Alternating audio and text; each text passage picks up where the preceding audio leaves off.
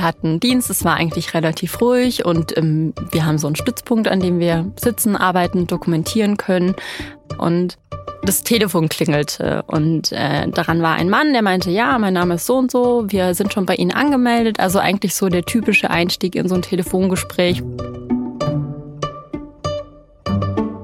Meine Stimmung hat sich allerdings dann sehr schnell geändert, als er meinte, ja, also meine Frau, die hat Wehen und die liegt in der Badewanne zu Hause und der Kopf guckt, glaube ich, raus.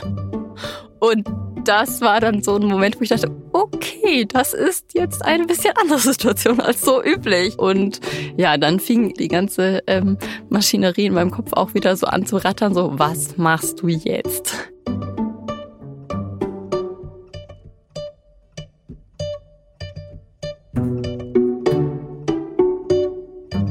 Maja Böhler ist Hebamme in einem großen Krankenhaus. Ihr Alltag kann wunderschön und lustig sein, aber auch dramatisch und anstrengend.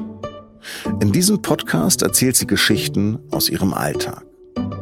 Diesmal über Hausgeburten.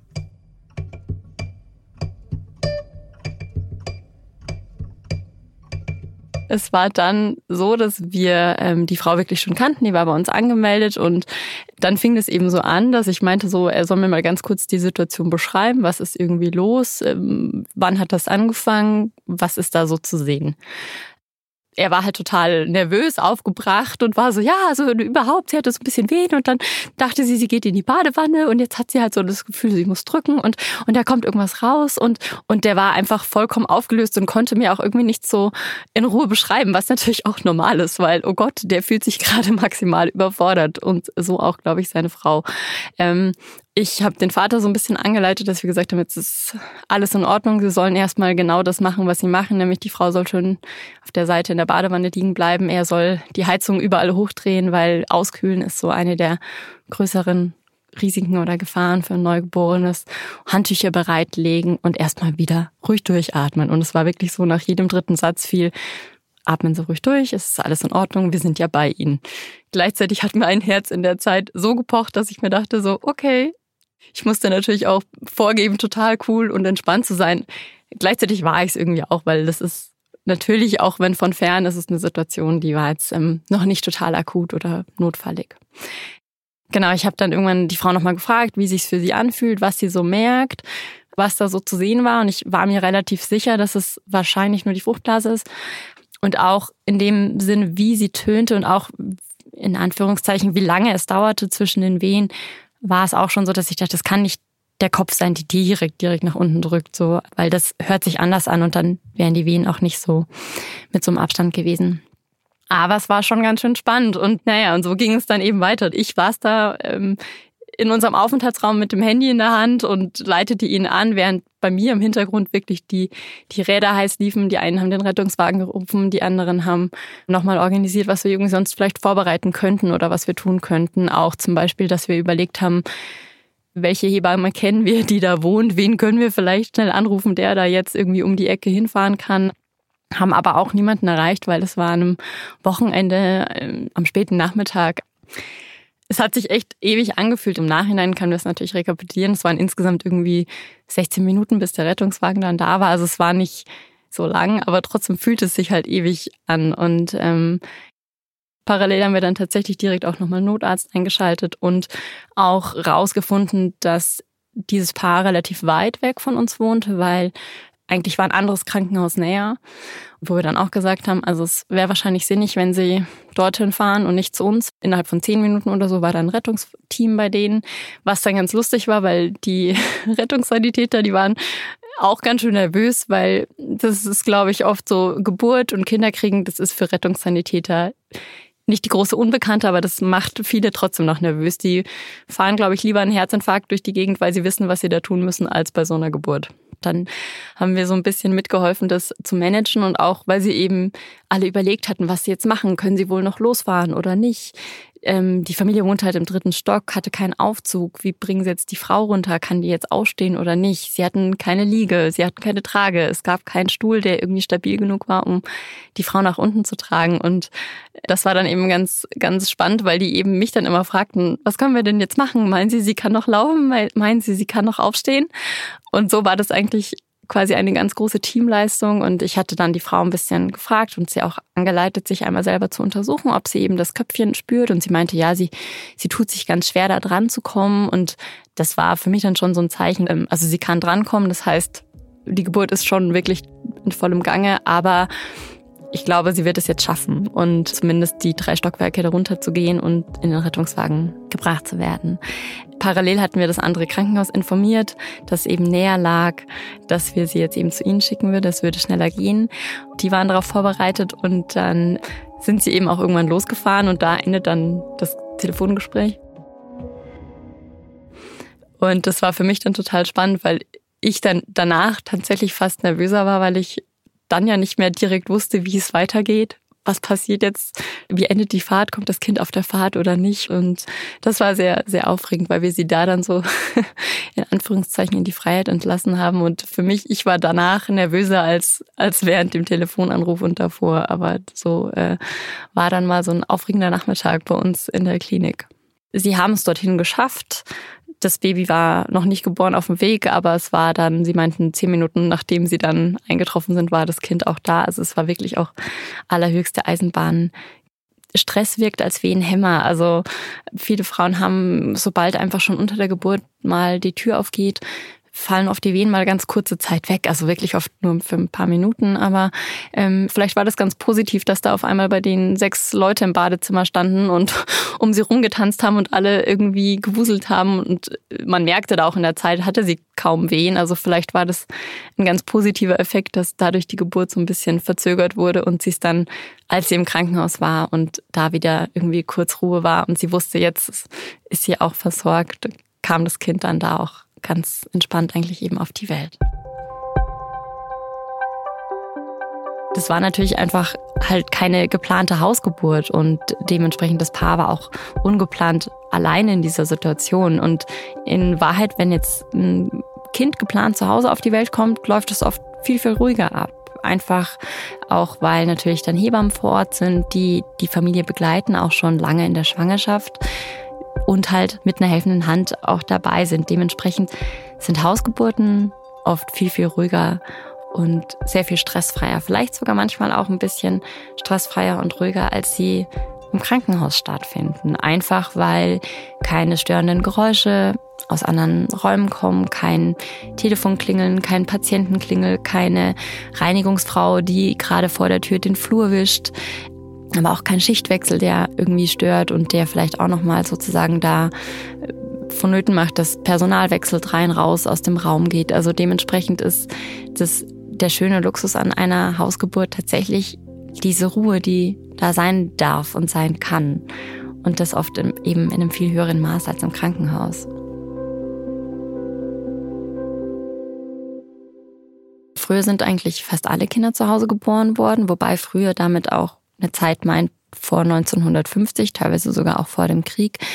Da war es wirklich eigentlich das Normale, zu Hause zu bleiben. Nur wenn es wirklich auffällige Besonderheiten war, dass man ins Krankenhaus musste, war das eben sozusagen dann die Regel. Und vielleicht dann auch in ein paar späteren Jahren, so 50er, 60er Jahren, war es natürlich sehr en vogue. Und es war, wenn man es sich leisten konnte, ist man ins Krankenhaus gekommen.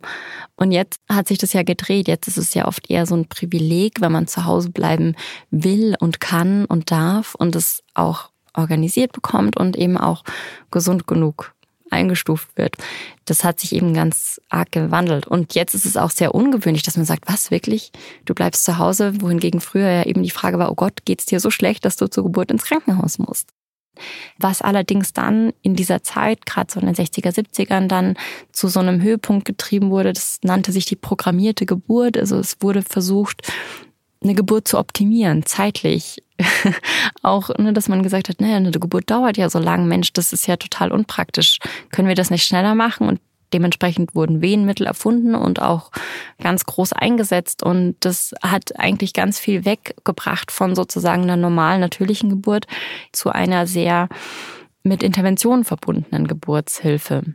Das hat man dann auch ein paar Jahre später auch wieder erkannt und da gab es bekannte Geburtshelfer zum Beispiel einen französischen Arzt, äh, Dr. Leboyer, der dann eben auch gesagt hat, nein, wir machen eigentlich viel zu viel und lasst uns, auch wenn wir die Geburtshilfe im Krankenhaus vielleicht haben, lasst uns wieder zurückgehen. Versucht mal die Frauen wieder in Ruhe zu lassen. Und auch Gebären und eine Geburt ist ein natürlicher Prozess, den wir nicht versuchen sollten zu steuern oder zu optimieren. Dementsprechend ist jetzt sozusagen eigentlich, ist es eigentlich ein gutes Mittelmaß. Nämlich im Krankenhaus hat man notwendige Möglichkeiten da, die ich vielleicht brauche für den Notfall. Aber ich muss nicht so übergriffig arbeiten, wie ich es damals gemacht habe. Und das ist sehr, ein sehr guter Kompromiss geworden, sozusagen. Also nur weil ich im Krankenhaus bin und mein Kind da bekomme, habe ich trotzdem auch die Vorteile, dass man wirklich eine gute Geburt haben kann und auch ungestört oder auch ohne Intervention gebären kann. Aber ich habe die notwendigen Maßnahmen vor Ort. Zumindest ist das der Idealfall von meiner Ausbildung her kann ich Hausgeburten betreuen. Genau, nur ich habe mich entschieden, in der Klinik zu arbeiten, bin auch sozusagen für die Klinik versichert und habe da meine Arbeitszeiten und, und meine Schichten. Und ich habe keine Versicherung, die eine außerklinische Geburtshilfe mit abdeckt. Zum anderen auch sind Hebammen, die außerklinisch arbeiten, nochmal anders fortgebildet oft die müssen Qualitätsmanagement führen, die müssen sich selber sozusagen so organisieren und auch mit den Frauen Vorbereitungs- und Aufklärungsgespräche führen für die außerklinische Geburtshilfe. Und das mache ich nicht, weil ich, wie gesagt, in der Klinik arbeite und da anderen Auflagen unterlegen bin. Die wahrscheinlich schönsten Erinnerungen an eine Geburt oder an Geburten sind die Hausgeburten, die ich im Externat miterlebt und mitbegleiten durfte.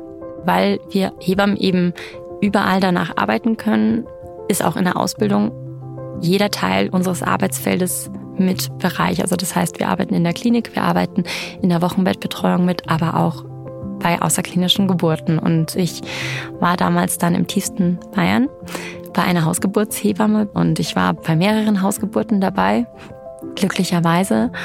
Und das war eine ganz andere Situation, als ich sie eben so kannte. Der größte Punkt war, dass wir in so einer total angenehmen Beobachterrolle waren. Also wir waren die Gäste in diesem Haus. Die Familie ist nicht ins Krankenhaus gekommen, wo sie sich gefühlt hat wie ein Gast, wie jemand, der fragen muss, ob er sich irgendwo hinsetzen darf, ob er irgendwo äh, sich was zu trinken nehmen darf oder auf Toilette gehen darf, sondern die Rolle hatte ich. Ich saß mit der Hebamme zusammen in der Ecke. Wir haben so ein bisschen Abstand gehalten, auch zu der Frau, damit wir sie nicht stören in ihrer Intuition. Sie ist irgendwie während der Wehen so zwischen Couch und die hatten so eine ganz offene Wohnküche und ist immer so zwischen dem Küchenblock und der Couch hin und her getingelt und so ein bisschen rumgetigert und hat einfach das gemacht, was man halt zu Hause macht, wenn man in seinem Umfeld ist und vielleicht Bauchschmerzen hat. Ne? Man macht einfach das, was einem gut tut. Im Krankenhaus ist es oft so, dass die Frauen so sehr überlegt an die Sache rangehen. Darf ich, darf ich mich da wohl aufstützen? Hält mich das aus? Darf ich mich da draufsetzen? Darf ich das anfassen? Darf ich was trinken? Dürfte ich mal kurz auf Toilette gehen, wo ich mal sage, natürlich, wenn Sie aufs Klo müssen, gehen Sie doch einfach aufs Klo, da müssen Sie doch nicht fragen. Also in der Klinik versuche ich den Frauen immer zu vermitteln, versuchen Sie sich mal so zu verhalten wie zu Hause. Denken Sie gar nicht so drüber nach, aktiv, was jetzt gut ist, sondern einfach machen, sich einfach mal leiten lassen. Und das war halt eben in dieser Hausgeburtssituation total schön zu sehen. Viele fragen sich ja, was macht man mit dem ganzen Dreck und dem Blut und wie macht man das denn zu Hause? Und tatsächlich habe ich im Externat gelernt, der beste Freund der Hausgeburtshebamme ist die Malerfolie. Und da wird alles Mögliche mit abgedeckt. Also sei es die Matratze im Bett, aber auch die Couch oder vielleicht der Wohnzimmerteppich wird damit ausgelegt und dann kommt meistens noch ein Laken drüber. Und dementsprechend ist halt eben alles schmutzgeschützt, knistert so ein bisschen, wenn man durch die Wohnung läuft. Aber dann ist halt alles auch danach ganz schnell wieder eingepackt und im Müll entsorgt und alles ist sauber hinterlassen. Also in diesem Fall war es halt eben so, dass das Paar sich so eine Matte bzw. eine Matratze auch nochmal im Wohnzimmer ausgelegt hat. Da war halt auch eine Malerfolie drüber gespannt und dann nochmal ein Spannbettlaken drüber. In der Ecke waren so ein paar Sachen schon vorbereitet, die die Hebamme vorbereitet hatte. Sprich, da lag eine Tasche, da waren zur Not alle Notfallutensilien drin, falls irgendwas sein sollte. Die steht da einfach immer ganz plakativ, die hat sie noch nie gebraucht. Und daneben waren schon mal ein paar Handtücher über den Heizkörper gelegt, dass die schön angewärmt sind. Und es war zwar Spätsommer, aber es war an dem Tag eben relativ kühl und deswegen waren auch die Heizungen hochgedreht.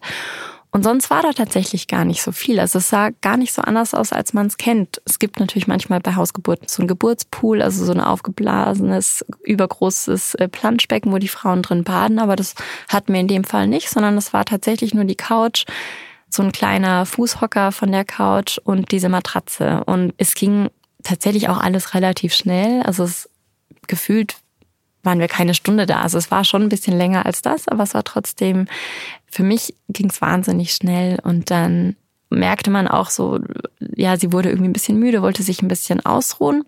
Dann hatte sie so das Bedürfnis, sich hinzuknien, meinte aber, das ist irgendwie zu anstrengend für die Arme. Ein Ball lag noch in der Ecke, ein Gymnastikball hatten sie selber auch zu Hause. Aber auch da meinte sie, nee, das ist hier irgendwie zu instabil, sie braucht mehr Halt. Und ich war sehr zurückhaltend. Ich war ja, wie gesagt, ich war in der Ausbildung. Ich war auch nicht die Hebamme vor Ort, sondern einfach, ich war ja wirklich so in meiner luxuriösen Beobachterrolle. Aber ich meinte dann, ach, naja, vielleicht, vielleicht setzt dich der Mann auf den Hocker und du kannst dich bei ihm festhalten. Und die Hebamme schaute mich an, meinte, wie meinst du das denn? Was, sag mal, erklär mal, was du meinst. Und ich meine, also es war halt dieser Fußhocker von der, von der Couch und der Mann setzte sich dann so drauf und die Frau kniete sich quasi vor ihn und, und legte so die Arme und den Kopf in seinem Schoß ab. Und das war halt schön, weil sie konnte ihn so umarmen sozusagen und er hat ihr so parallel noch den Rücken gestreichelt und auch die Schultern ein bisschen massiert und tatsächlich sie einfach so gehalten und so merkte man wirklich, wortwörtlich wieder, wie sich sie so fallen gelassen hat. Und dann kniete sie da so und auf einmal meinte sie so, oh, jetzt ist anders. Und die Hebamme lächelte so ein bisschen, meinte so, mhm. hast du das Gefühl, es kommt? Und sie so, ja, ja, es kommt. Und das war alles in so einer vollkommenen Ruhe. Da war keine Hektik.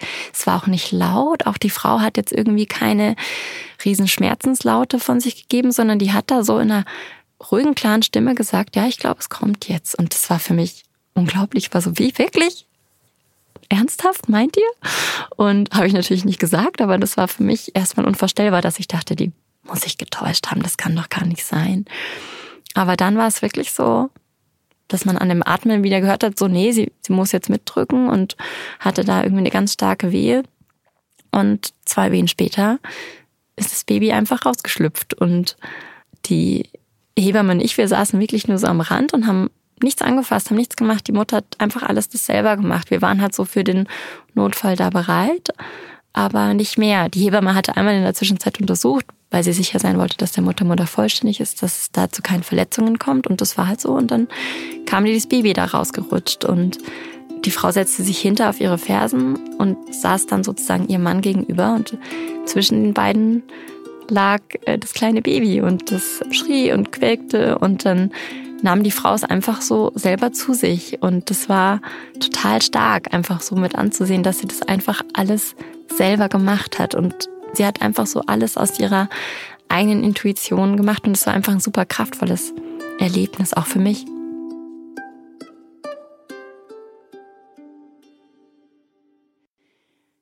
Die Situation oder die Geburt, die ich jetzt halt geschildert habe, die klingt natürlich sehr ideal und idyllisch und harmonisch. So harmonisch ist es vielleicht nicht immer, aber die Risiken einer Hausgeburt, die sind viel kleiner, als manche so denken. Dadurch, dass ich schon eine Risikoselektion mache, also dadurch, dass ich sage, ne, die Frauen, die in eine Hausgeburtssituation reingehen, die sind prinzipiell gesund. Deswegen macht das das Risiko wirklich schon sehr, sehr klein. Die müssen auch oder die erstellen auch gemeinsam mit der Hebamme wirklich einen detaillierten Plan, was in welchem Fall zu tun ist, beziehungsweise auch wirklich ganz klare Endpunkte, wann eine Hausgeburt abgebrochen wird, in dem Falle sozusagen wo verlegt wird, und zwar in ein Krankenhaus. In den allerwenigsten Fällen ist es eine notfallmäßige Verlegung, also wo wir sagen, in Anführungszeichen mit Blaulicht. Die Notfälle, die so passieren können im Rahmen der Geburt, die sind oft mit Vorzeichen. Und sobald man Vorzeichen bemerkt, die man auch sehr sensibel und sehr schnell bemerkt in einer Hausgeburtssituation, weil man nur eine Frau betreut, weil man die ganze Zeit an ihrer Seite sitzt und ist. Und meistens sogar sind auch noch zwei Hebammen da, sprich zwei Hebammen haben einen Blick auf diese Frau und kennen sie ja auch schon lange, also können sie auch einschätzen, können die Situation auch noch mal besser einschätzen. Und sobald sich Vorzeichen für irgendwelche Komplikationen oder auch nur Haken sozusagen ergeben. Also das heißt, vielleicht wenn die Geburt extrem langsam voranschreitet oder man das Gefühl hat, so das Herztonmuster hat ein, zweimal kleine Auffälligkeiten haben, die überhaupt nicht schlimm sind, aber wo man sagt, hm, wenn sich das noch verschlechtert, wäre es nicht günstig, das zu Hause so zu begleiten. Dementsprechend wird man immer abbrechen oder die Hausgeburt dann verlegen, sollte es nur Vorzeichen geben und nicht erst im Notfall. Das größte Gegenargument ist, gerade in so Facebook-Foren ist immer, ja, bei mir in der Klinik, das war so schlimm und mein Kind, wenn es zu Hause auf die Welt gekommen wäre, das wäre wahrscheinlich gestorben, wenn ich auch, weil das und das und das ist passiert. Viele Notfälle sind hausgemacht, sagt man immer. Also nicht zu Hause gemacht, sondern sind selbst verursacht, zum Beispiel durch Medikamentengaben unter der Geburt. Und die will ich jetzt gar nicht verteufeln, aber im Sinne von, in der Klinik kann ich mir das erlauben. In der Klinik kann ich solche Dinge mit einkalkulieren. Also wenn ich Medikamente, zum Beispiel wie stark wehenfördernde Mittel gebe, haben die ein höheres Risiko, dass die Frauen zum Beispiel nachbluten nach der Geburt oder dass die Kinder in eine intrauterine Stresssituation kommen. Und das nehme ich dann in Kauf, wenn ich es brauche. Aber ich kann es auch in Kauf nehmen, weil ich auch die Gegenmaßnahme vor Ort habe. Und in dem Fall kommt das viel häufiger in der Klinik vor. Und zwar jetzt auch nicht nur, weil die Klinik es böse meint, sondern weil sie es vielleicht in Anführungszeichen eher provoziert wenn es notwendig ist, aber weil sie es eben auch behandeln können. Und das fällt alles weg bei der Hausgeburt. Wenn man in der Situation sieht, das wird notwendig, verlegt man. Der überspitzte Weg von der Hausgeburt ist, dass es echt einen Trend gibt zur Alleingeburt. Das heißt, dass die Frauen ganz alleine, auch nicht mit Hilfe einer Hebamme, ihre Kinder bekommen. Ein Teil der Gründe ist manchmal, dass sie da sagen, sie fühlen sich selbst von der Hebamme oder von da jemandem zugegängelt, wollen das wirklich alles ganz alleine schaffen. Oder vielleicht, weil sie keine Hebamme gefunden haben, die eine Hausgeburt begleitet und deswegen sich dafür entscheiden zu sagen, ich mache das dann ganz alleine.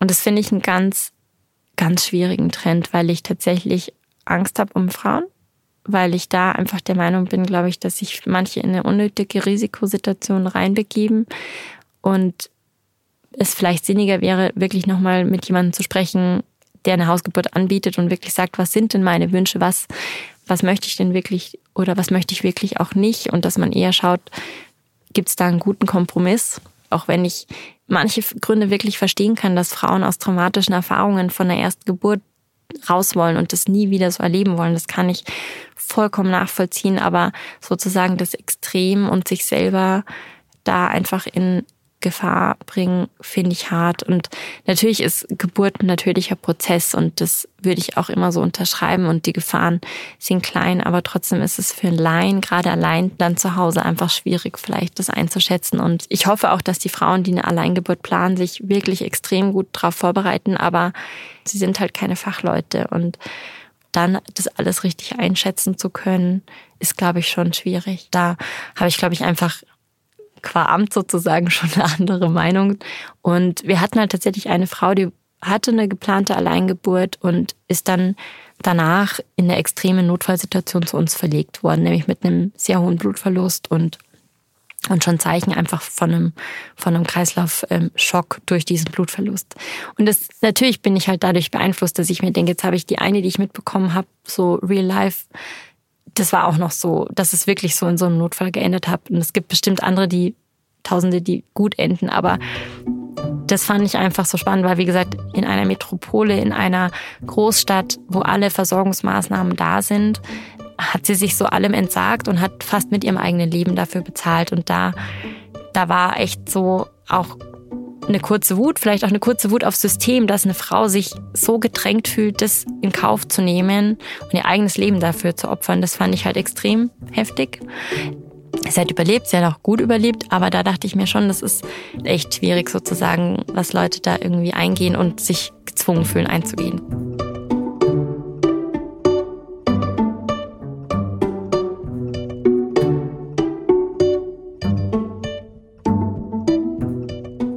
Der SZ-Magazin-Podcast wird produziert von Laura Terberl, Carlo Sarski und Vincent Vitus Leitgeb.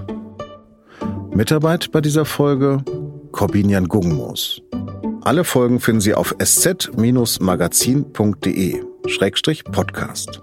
Viele Geschichten aus dem Kreissaal hat Maya Böhler auch in ihrer SZ-Magazin-Kolumne Die Wehenschreiberin veröffentlicht. Sie finden sie unter sz-magazin.de-wehenschreiberin. Das Buch zur Kolumne ist im Goldmann Verlag erschienen.